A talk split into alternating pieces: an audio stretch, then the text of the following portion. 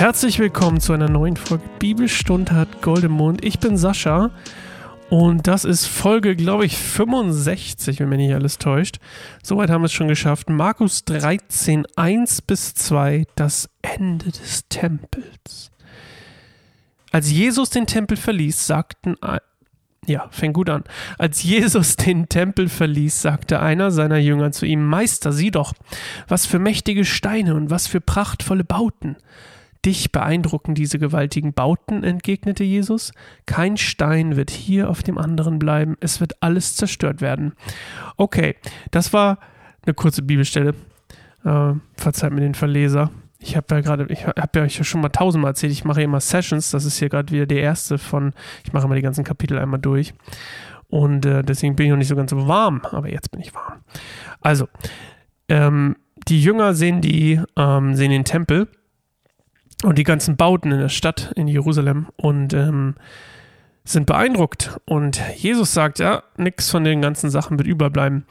Der Tempel, das ist vielleicht eine nette Nebeninfo, der Jerusalemer Tempel, der wurde erst 64 nach Christus, also Jesus hat das gar nicht mehr gesehen, äh, beziehungsweise jetzt natürlich vom Himmel aus gesehen, logisch, klar.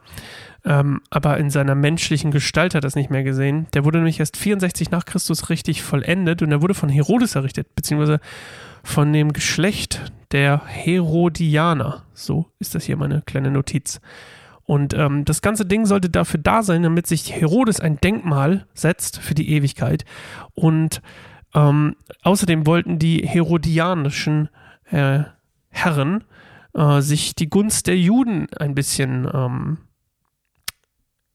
erschleichen, das war jetzt das falsche Wort. Ich weiß nicht, ob man einen Tempel baut und das mit erschleichen zusammensetzen kann, aber ähm, sie wollten auf jeden Fall die Gunst der Juden ähm, erlangen.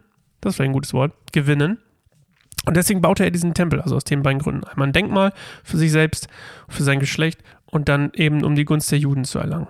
Und die Zerstörung des Tempels, das wisst ihr vielleicht, ähm, wenn ihr es schon mal gesehen habt, die, das passiert ja öfter. Ähm, das ist immer so dieses, ähm, ja, Gottes Gericht quasi über die Welt ist dann die Zerstörung von einer, zum Beispiel bei Jeremias ist es, glaube ich, die ausländische Macht, die reinkommt und äh, das zerstört. Und jetzt ist es die ausländische Macht, die das zerstört.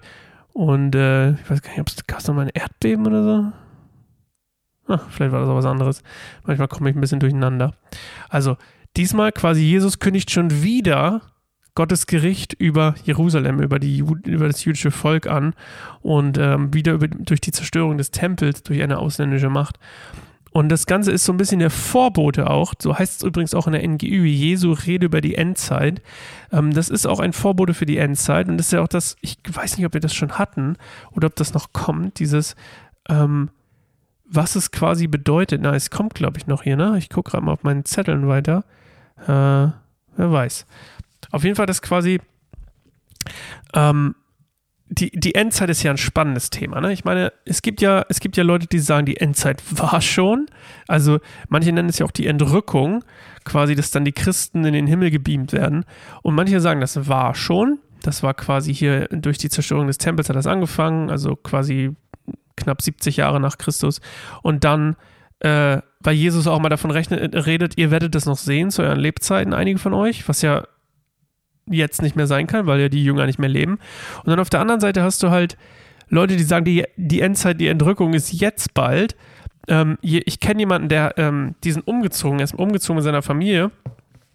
Und äh, er hat beim, bei der Wohnungssuche hat er gesagt, dass es egal ist, wo sie hinziehen, weil Jesus ja bald wiederkommt.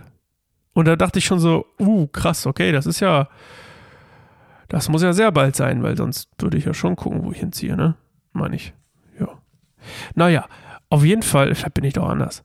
Ähm, und das ganze Ding ist halt, die, wann ist die Endzeit, wann ist die Entrückung oder was auch immer, ähm, das ist halt irgendwie nicht so richtig definiert. Es gibt ja diese ganzen Anzeichen dafür.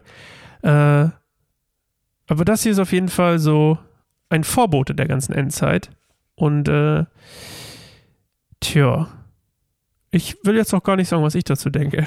Ähm, ich glaube nur, ich sag mal so, ich würde mir noch eine schöne Wohnung suchen.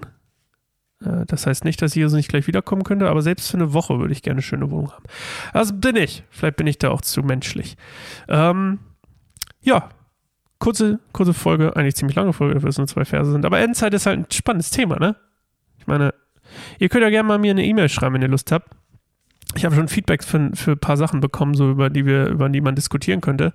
Äh, schreibt mir gerne eine E-Mail an sascha.keinesimmerbaum.org. Auch wenn ihr eine NGÜ braucht, dann eine physische meine ich, dann könnt ihr mir natürlich auch sehr gerne schreiben. Ich schicke euch die kostenlos zu. Shoutout ans Mitteldeutsche Bibelwerk. Wir sehen uns morgen wieder. Ahoi, macht's gut. Bye bye.